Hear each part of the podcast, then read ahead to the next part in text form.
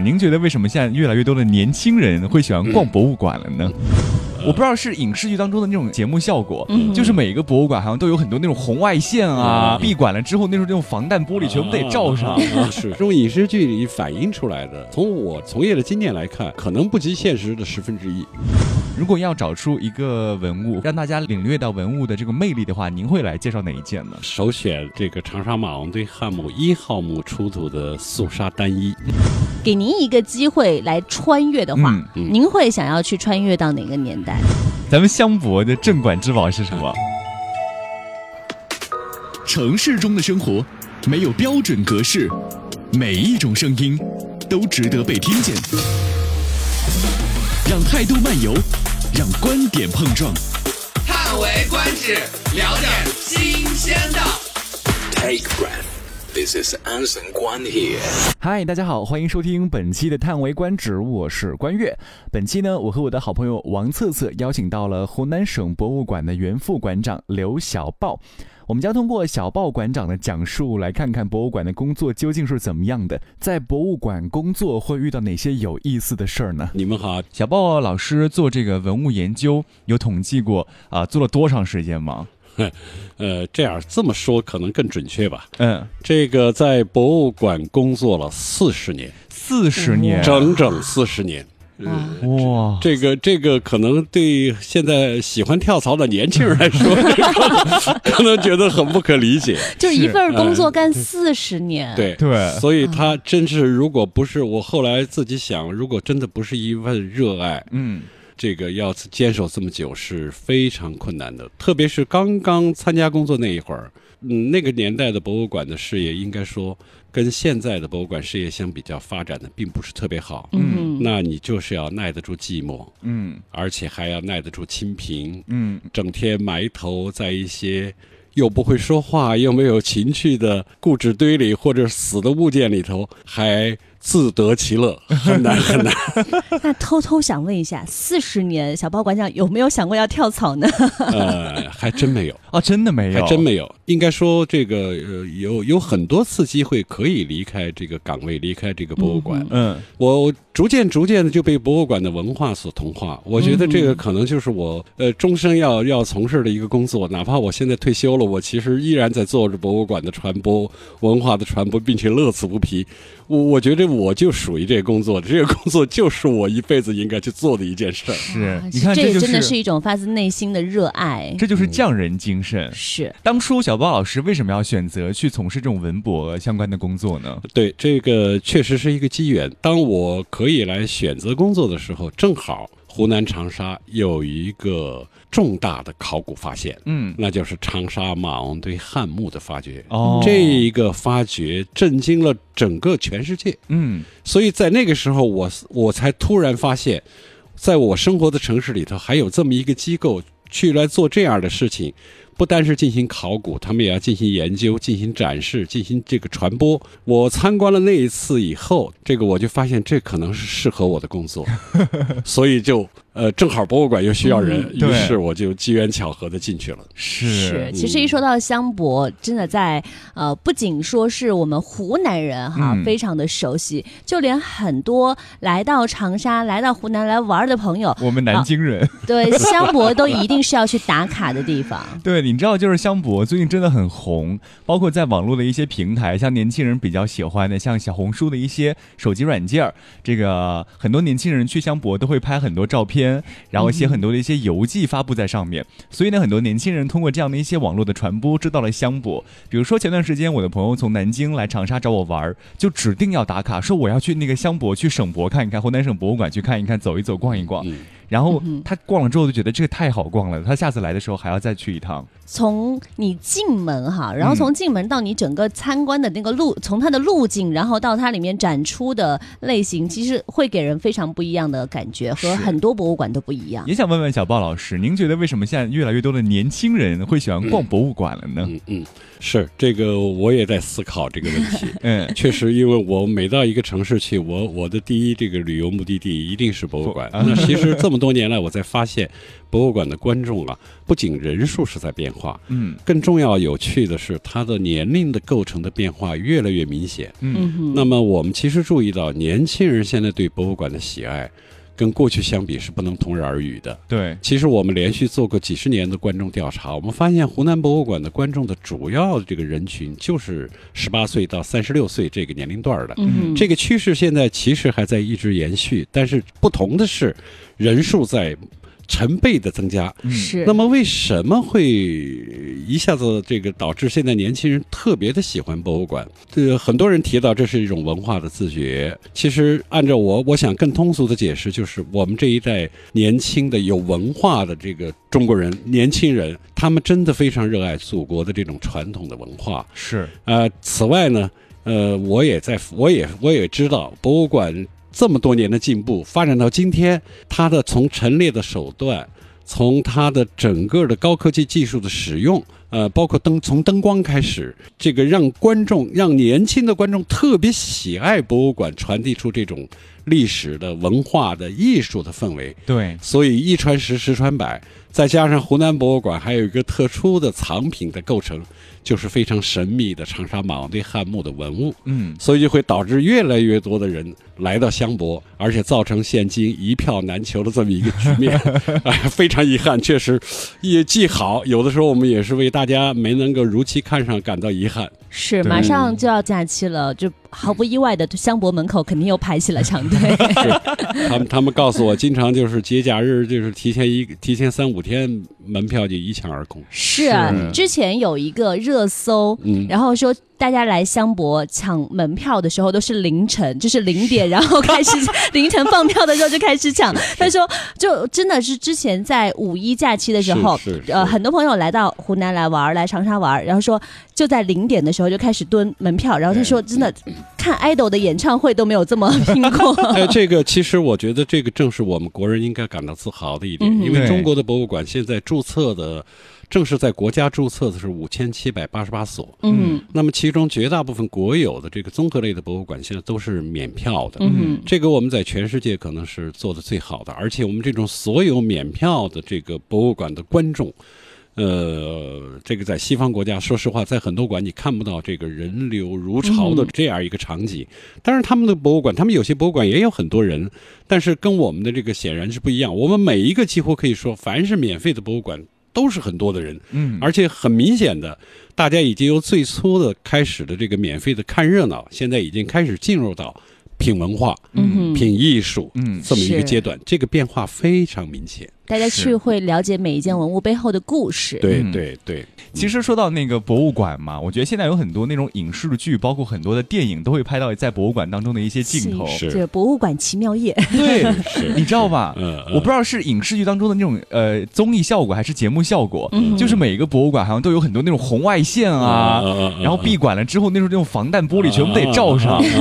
是是是。所以博物馆真的是这样吗？小宝老师？嗯，博物馆当然，因为它是它它它是一个很特别的机构，它收藏的是。人类社会进化的这个历史见证物，对，而且往往这一批见证物呢，它是呃损坏一件少一件的这么一些非常珍贵的遗存物，嗯，所以对于它的保存呢，自然除了我想科技的这种保护手段让它不坏或者减缓它这个坏的时间，那么其实更重要的是防盗防火，在任何一个博物馆都是最重 重中之重的一个工作。所以那种影视剧里反映出来的，呃，从我这个从业的经验来看，呃，可能不及现实的十分之一。哦，真的，可能不及现实。现实可能当现实当中会更加的严，更加的严厉，更加的严格。那呃，当然这个不便于在这个节目上 对公众进行透露，但是我可以真的负责任的说，当我们所有的安防这个措施到位之后，飞进一个苍蝇，进去一只老鼠都是不可能的。哇！一定要做到这一点。我们是，我们一直在告诉我们自己，我们是替全中国人民、替全世界人民、替人类在保护这一批人类发展的历史见证物，是所以不能出任何的问题。你看看，所以咱们香博做的好呀，这也是责任重大，然后对，然后也是非常伟大的一件事情。是是，我觉得最有意思的就是小包老师认为啊，这个文物不应该藏在库房当中，而应该走向公众，用通俗的语言引起大家的关注和兴趣，然后让大家走进博物馆去观赏文物，了解历史。小包老师，这个比如说我是外地来的嘛，对吧？嗯，呃，如果来长沙还不到一年的时间，是。如果您要来给我们给我们一些外地的朋友来介绍香博，您会怎么来说呢？是，我想，其实我讲这个话的意思是什么呢？这就实际上涉及到文物的使用问题。嗯，因为文物的主要的价值，它不光是见证了一个民族、一个国家的发展，它其实更重要的是要用这种发展。的这个研究的成果来来告诉我们的后人怎么去继承，怎么去弘扬。是。你如果是新到湖南博物馆，我想其实湖南博物馆是个综合性的馆，嗯，它的馆藏有十八万件，嗯。嗯，这个量应该说是在中国比较大，尤其是我们的这个统计的方式跟国外的其他一些博物馆的统计方式不一样。我随便举个小例子啊，嗯，我们在很早很早以前，在湖南的攸县挖了七吨半铜钱，一个窖藏里头。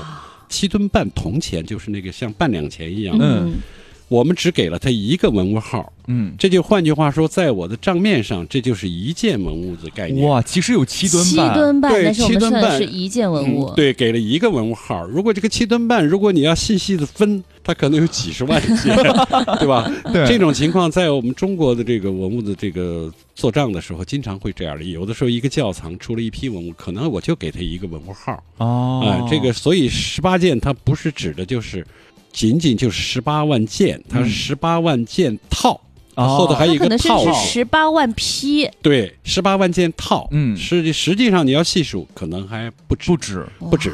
那么，在我们香博这个馆藏当中，有有这么几类文物，应该说是我建议你有空的话去看一下。嗯，第一个当然就是这个大家耳熟能详或者知名世界的长沙马王堆汉墓。嗯，这是在七十年代的时候在长沙发现的，呃，西汉早期的一个贵族家里的，就是长沙国丞相的这个家族的一个墓地。嗯，再一个，我们湖南商州的青铜器。嗯，我们湖南的商州青铜器在南方的这个。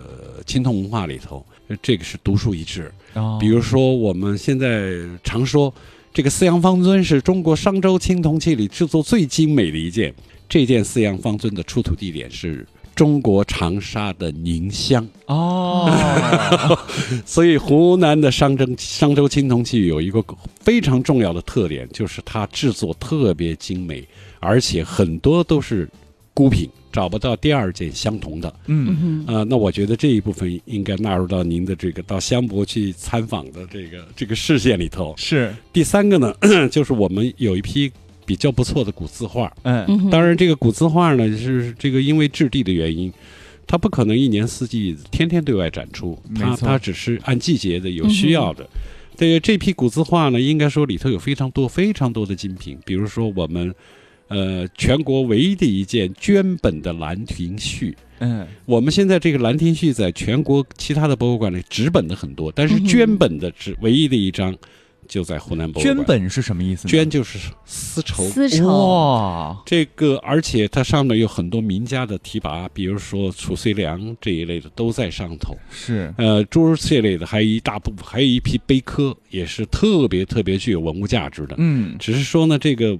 它不是常设的展览，对。呃，第四个，我想就是说，如果有可能，我们有一个常设的古琴展。嗯，这个湖南的古琴呢，我们在那个展览里头展了几十面。最早的是一把唐琴，唐，哎，全国来看，我们收藏的琴算是很多很多的，而且质量非常好。是。然后我们湖南有一个名人，戊戌六君子，六君子谭嗣同自己亲手做的崩庭琴，哦，也在我们馆藏，也在有展示。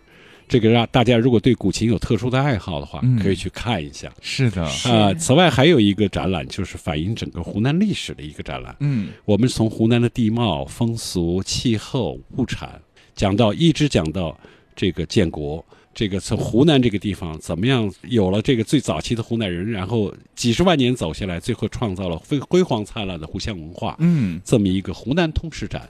这个如果您去看的话，我相信您看完了你就知道什么是湖南人，湖南人 湖南人伟大在哪儿，湖南人有什么了不起的。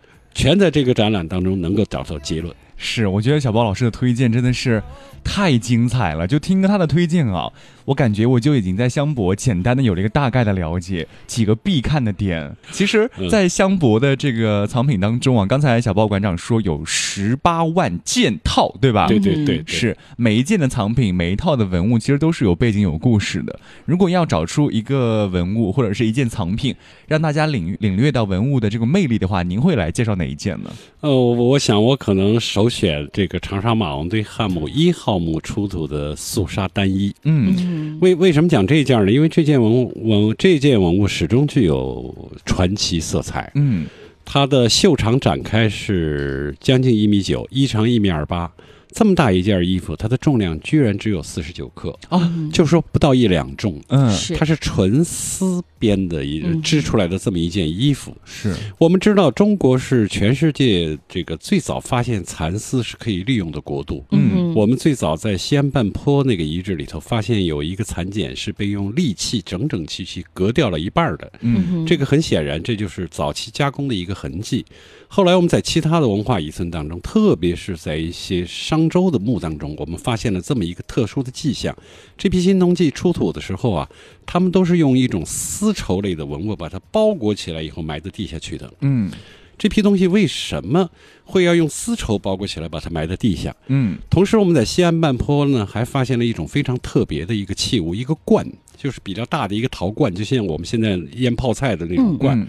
这个罐儿呢，它是用来这个给死去的人进行二次葬的，嗯，就是等他的这个肉体腐烂以后，把骨头再放进去，然后再把盖子盖上。嗯，但是非常奇怪的是，在这个盖子上无一例外的都有一个眼儿，嗯它统统都留了一个圆孔。嗯，所以这个现象，包括我刚才提到的这个。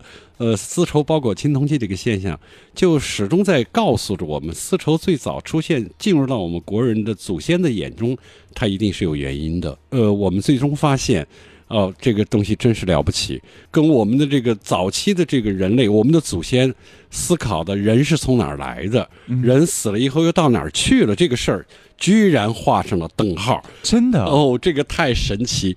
我我想大家都养过蚕，如果养过蚕，你就会知道，这个蚕的一生非常的奇特。嗯，当它在节茧吐丝节茧之后，它给我们的感觉似乎它的一生就完成了。是啊，是吧？但是实际上，它那个时候它并没有死，它变成了蛹。嗯，它在里头还是活的。等到了来来年的时候，它会分泌出一种液体，把这个茧呢腐蚀出一块来。嗯，然后它变成一只蛾钻出来。所以我刚才提到半坡那个陶罐上那个眼儿，就跟这个眼儿实际上是异曲同工哦。然后这个鹅出来以后，经过交尾，然后啪啪啪啪啪拍了满桌子的，全是籽，一下子就让它的生命几万条生命得到了一种延续。是，所以这就解释了这个在早期的国人，那在受文化科学的限制，他们不了解人。死是怎么回事儿？嗯，他们就总是认为，人死应该只是皮囊的死去，肉体的消亡，而不会是灵魂的消亡。他们认为灵魂是客观存在的，只是说我们看不见、摸不着。嗯，所以这就联想到我们的文化当中，我们的文字当中有两个字，一个叫魂，一个叫魄。嗯，魂我们都知道。这就是看不见摸不着，但是感觉有的。嗯，魄就是指的我们这个皮囊。嗯，这就很显然，这个文化的传，这种早期的这种信仰的东西，一直流传到这个很久很久。嗯，那就是这个，就最后我们在很多青铜器上也发现了一些很有意思的这个现象，比如说很多商周青铜器上有蚕纹。那个蚕的纹，对，有金文，那个它的这个文字上头有那个丝字，嗯，呃，绞丝的偏旁这样一类的字都出现在了这个青铜器上，所以非常显然，这个这就是古人心目中人死了以后，这个跟蚕的医这个医生的这种表现是一致的，他们认为人。死去的只是皮囊，对，而灵魂是没有消亡的。所以在马王堆汉墓里，他随葬的时候，他不仅是把这些丝制品啊带到墓里去，嗯，更重要的是，辛追夫人是被用各种丝绸包裹了整整二十层以后才下的葬，嗯，那么他们其实也是用这个行动在告诉我们，蚕丝就是一个人的生命再生的发生器，哦，所以经过它的包裹，它的灵魂一定是能够。不死的。嗯，所以这件衣服的最重要的一点，我讲。可能从文化现象上来说，嗯，这个这是一个非常重要的点，而这个点呢，你到博物馆去参观的时候，在文字解说上你看不到，但是这个它就是背后的一种研究的成果。明白。这也就是为什么我们现在讲全世界只有中国人单独发现了丝是可以用的，而且一直用到今天。嗯，特别特别，我们老百我们很多人都知道，这个在封建社会，我们这个国君呐，皇上啊。每年到了开春的时候，为了表示对农业的重视，他一定要到开犁的第一犁啊，由他自己亲自犁。嗯，因为国家的富足意味着国家的平安。嗯，但是其实他们不知道的是，这真的是非常奇妙的联系。是，但是他就能够很合理的、有科学依据的把这个事情讲得非常清楚。嗯，所以任何一件文物，如果我们单一的从它的历史角度讲，可能它给我们的信息量并不是太多。嗯如果我们从文化的、从呃艺术的，或者从美学的其他的角度去阐述、去研究它的时候，我们就会发现。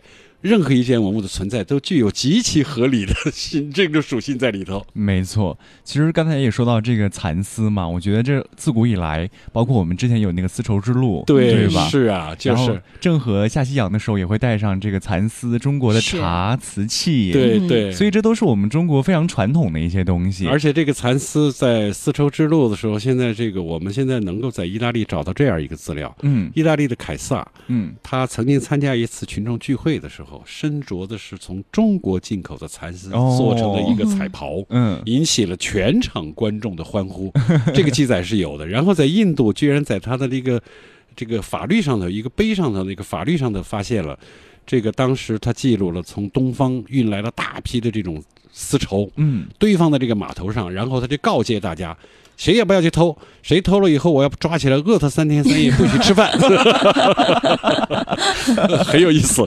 对，是，所以呢，就是真的是有时间可以走进香博去走一走，看一看。是，刚才这个小包老师跟我们分享到了，就是非常有意思的一件文物，叫做素纱单衣。所以这么一件这个非常飘逸的衣服，我想问问小包老师，这个衣服它是内穿还是外穿的？是，这是一个很有趣的话题。对，很多人确实在不了解它的用途。的时候呢，确实有人说它是内穿，嗯。嗯，说是一件性感内衣，而且这个汉代的这个很多在马王堆墓里也确实出了一些有关这方面的这个性学的专著，嗯，他们还是有所谓的根据的，嗯，但事实上呢，根据我们的研究，呃，它是一件外穿的衣服，嗯哼。因为汉代的服饰在马王堆里，我们一共出了一百零八件，一百一百一十一件套。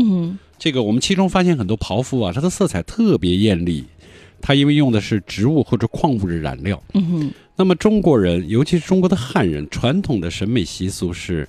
内敛含蓄，所以穿上那样的一件衣服走到外头的时候，它实际上就是跟他的这个审美的习俗是不相符的。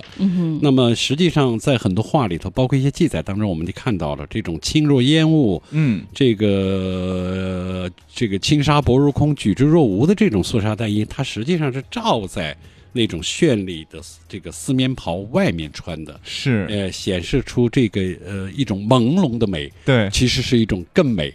呃，内敛的更美，这是一种审美的延延续。其实现在很多，包括我们在说复古复古，其实很多我们现在流行的东西，可能是真的在几千年前可能就已经有了。包括像现在还有很多呃年轻人爱穿汉服，对。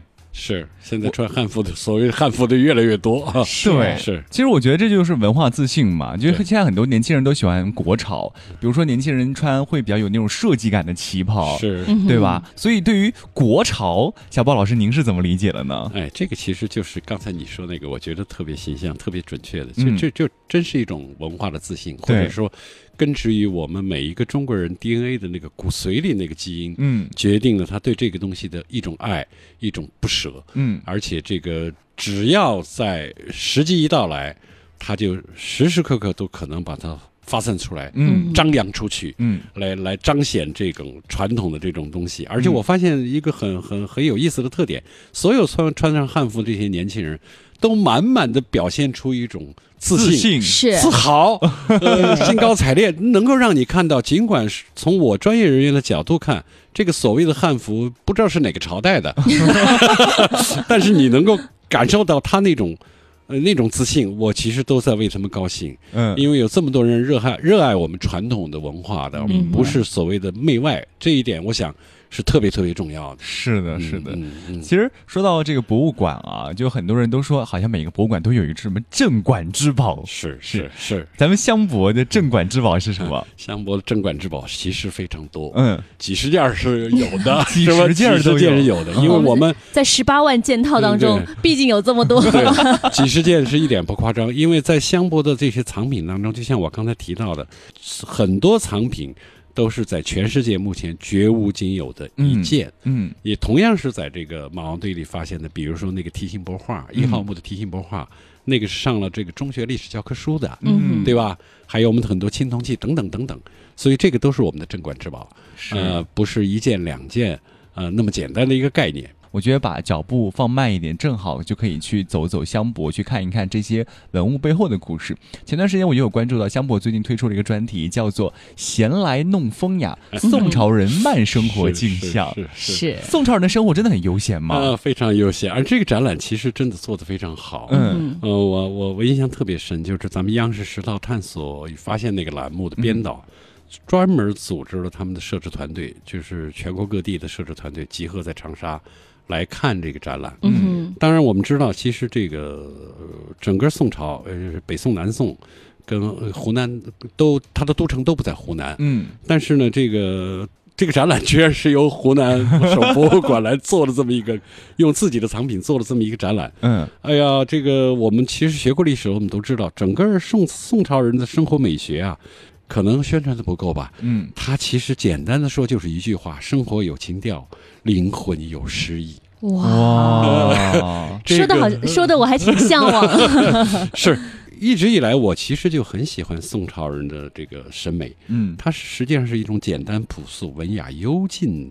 呃，非常随性、返璞归真的这么一种审美，嗯，而且我们现在了解到了这个绘画，嗯，一提到这个书法、宋词，对唐这个宋词，一提到插花，一提到茶的茶道，完全是从中国复制出去的，是的，等等等等吧，都给我们现代人一千年以前的人的审美，给我们现代人留下了深刻的印象。在这个当中，我特别要提到一一个东西，就是瓷器。啊，宋代的瓷器啊。呃，那种美，后世完全复制不出来。嗯，我们知道，其实中国古代最重要的官窑都是出现在宋代，是主要是出现在宋代，而且它很很有意思的是，它是单色瓷，嗯，它不是那种花花绿绿的或者有插图的，它就是一种色彩。嗯，比如说宋代的汝窑的天青色，嗯嗯，那种天青色，那种那种就是直击你灵魂的那种美的那种颜色。只因天上有而不应该在人间的那种东西，它就是在宋代出现的。嗯，然后呢，还有一个，我们烧瓷器的时候啊，瓷器匠人就知道，烧瓷器涂了釉以后进窑去烧，不小心就可能因为技术或者原材料的问题，造成冰裂纹，就是碎碎片化的一些纹饰。宋代的这个陶瓷艺术家能把这种残缺的美，把它变成一种真正的审美的一种。极致的美，所以冰裂纹成了这个宋朝瓷器最美的象征之一。是小包馆长，其实对于各个年代哈，然后的文物都会有一些研究，然后历史也很多的研究。如果说给您一个机会来穿越的话，您会想要去穿越到哪个年代、哪个朝代？啊，是啊，要穿越，我想我可能会选择两个朝代。嗯哼，一个朝代是汉。是汉汉武帝。嗯哼，我为什么选择这个朝代呢？因为这个我们知道，刘邦是在秦末农民起义当中，最后这个打败项羽以后，建立了一个中国历史上第二个统一的封建王朝。嗯哼，当时刘邦建立这个西汉的时候呢，国家穷到什么程度呢？刘邦自己做的马呀，找不到四匹毛色一样的马来拉。这个是司马迁在《史记》里头是有记载的。那么 经过他的子孙。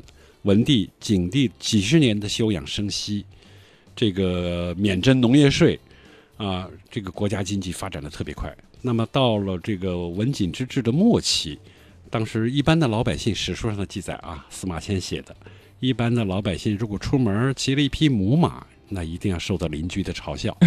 你这个家伙到现在还没有发家致富，你太没用了。好，但是这个期间，我们其实知道的另一件事情，就是匈奴对中国边境的不停的这种侵略、嗯骚扰和掠夺。嗯，所以当时宋朝因为国力的问题，呃，就没有办法去跟匈奴真正的展开一场所谓的这个呃战争。嗯就更多的就是靠这个给钱、嗯给物资收买他，你就不要侵略我。他每侵略你一次，我就拿出大批的财富的东西，甚至把这个自己的这个这个同宗的这些呃皇室的女女孩嫁给他们那个单于去，这种事发生了很多。那么到了汉武帝的时候，雄才大略的汉武帝一雪前耻，利用卫青霍去病嗯带领这个中国的铁骑、汉族人的铁骑横扫整个大漠。嗯这个把匈奴永远的赶出了大漠，嗯解决了中国来自于北方的一种威胁。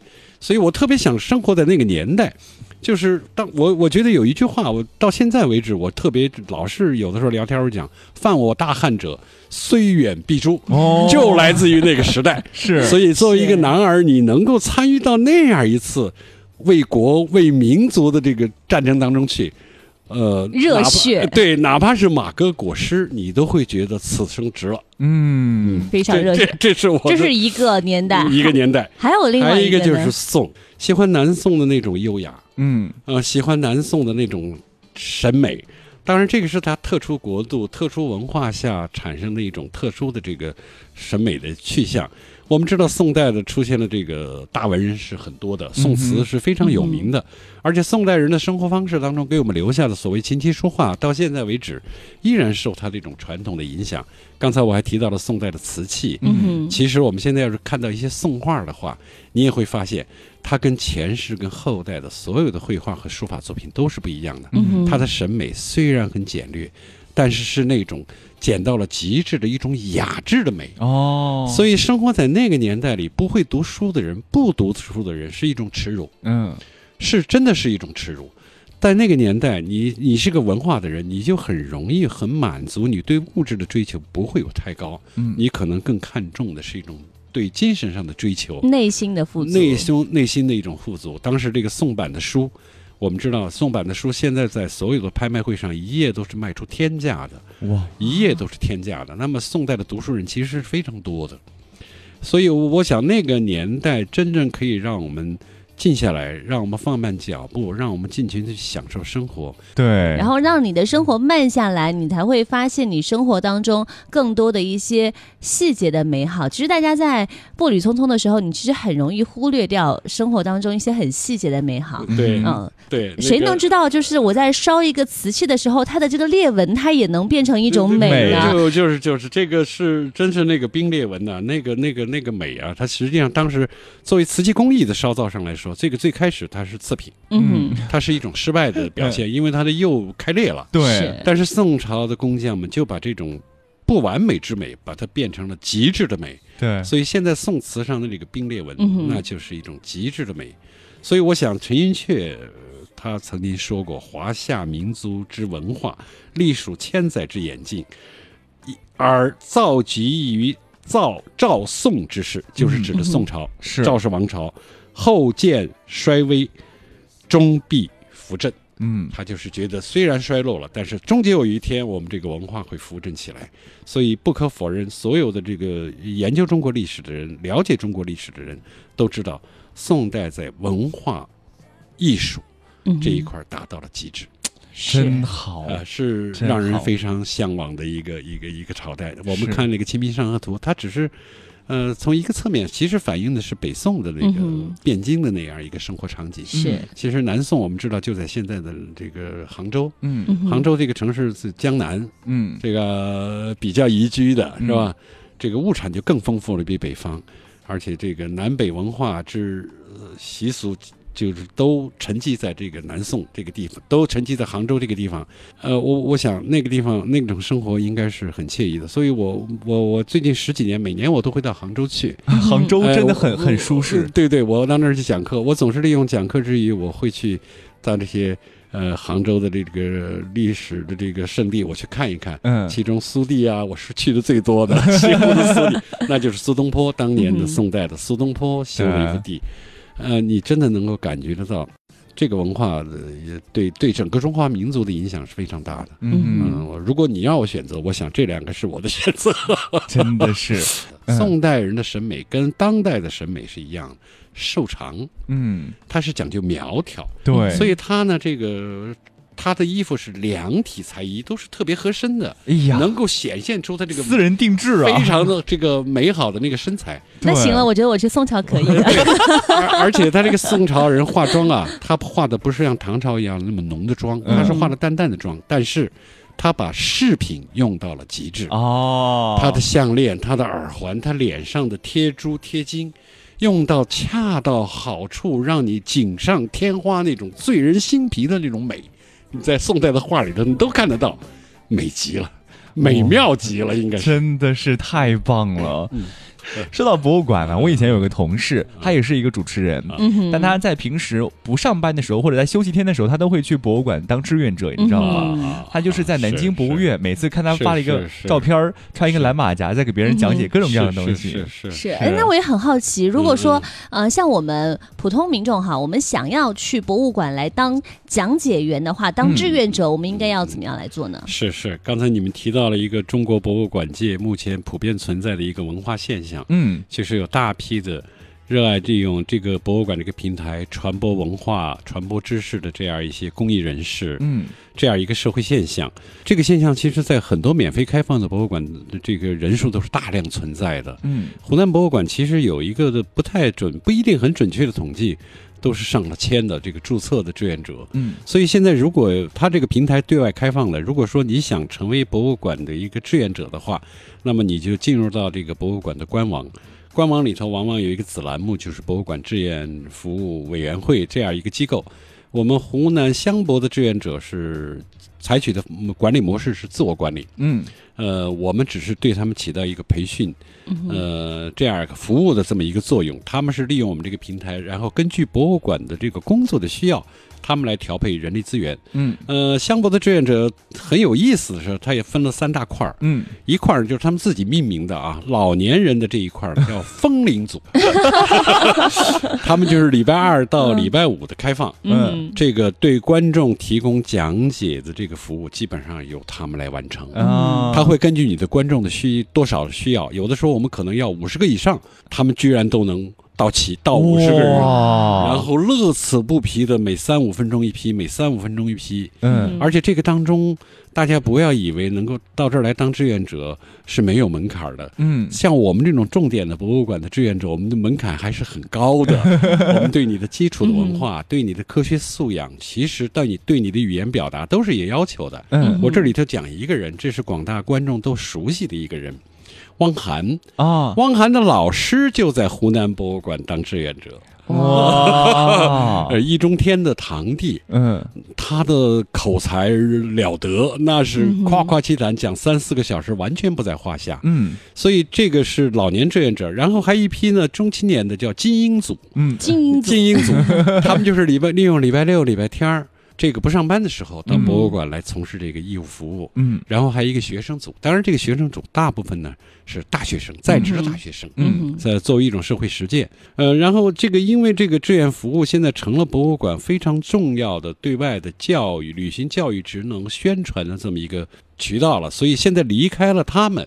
我们这一块的功能会要受到非常大的影响，嗯，所以志愿服务不仅是一个国家的文明的体现，其实作为博物馆来说，它也不仅是博物馆的一种职能的加强的问题，更重要的是有这么一批热爱文化、有文化、热爱博物馆、乐于工业的这样一这些人，在博物馆来从事这样一项工作，真的是让人非常尊敬的。对，每每我看到他们的时候。他们尤其是些老年志愿者，七十多岁了，嗯，依然还这个津津有味的，十分高兴的在跟观众眉飞色舞的传播文化、传播历史的时候，我真的是感觉到，如果要说谁是博物馆最可爱的人，一定是我们的志愿者。确实，我觉得志愿者也是怀抱着一份热爱，对，也是对于那如果说我们想要来报名的话，啊，我们有什么样的途径？对你登录官网，然后这个进入到那个志愿者那个组织里去下载他的下载了的一个文件，就是报名表，是报名表。然后你根据他的要求报好名之后，嗯，每年他有特定的一些时间，他来进行录取。嗯，录取的时候无非就是一个面试。嗯，面试可能对你的基本情况要有所了解，因为他们从事的是呃教学的工作。嗯，所以对你的语言的表达能力，对你的普通话说的如何。这个对你的这个曾经的职业，他们会有所考量，嗯啊，然后当你的基本情况都达到他们需求的时候，他们就会吸收到你到这个组织来。当然，这个时候你离上岗其实还差得很远，因为什么呢？还要经过系统的培训啊，而这个培训是一个比较长的过程。因为大家知道，我一个综合性的历史艺术类的博物馆，我的基本陈列就是那么大一块儿，嗯，你要都能够很完整的、很准确的。这个很生动的把这些内容诠释给观众听，这个是需要过程的，还不简单的是把这个所谓的讲解词背熟了，你就能讲。你必须要在理解的基础上，综合你原来其他的这个经历，才去跟观众去去去进行这个分享。嗯，是这个要一个很长的过程，而且。能够做到了跟观众分享，你就算是很好的履行了你的这个志愿者的这个职责了。你履行的好不好，实际上我们也有业绩的考量。哦，真的，对于志愿者也有考量，也有考量。原因很简单，我们既然提供了这个平台给你，又对你进行了培训，我们希望你能够做到我们基本的要求，比如说一个月你至少要。来两天来进行服务，嗯，当然，如果说你说你的时间很紧，我不可能抽出整天的时间来，那没有问题，你抽出四个半天也可以。哦，我们会以你服务的次数、服务的人数以及服务的质量来对你们进行考量。嗯，当然，最重要的还不在这儿，其实这是一个激励，往往就是获得观众好评的。完成任务特别好的文化志愿者，我们会到了年底会有一种奖励。这个奖励跟金钱无关，它是一种文化考察。嗯，我们会到相关的省的那些相关的博物馆。去参观学习，去丰富他们的知识。哇，非常好！突然有点羡慕。所以很多志愿者其实最后得到这种奖励的时候，他们都觉得很享受、开心，是很开心。因为因为大家可能不了解，博物馆的人去参观博物馆，我们看到的东西可能很多是普通的观众看不到的。是跟小包老师聊了很多很多，希望各位有时间就走进香博吧，好不好？我们今天节目到这里就跟各位说再见了。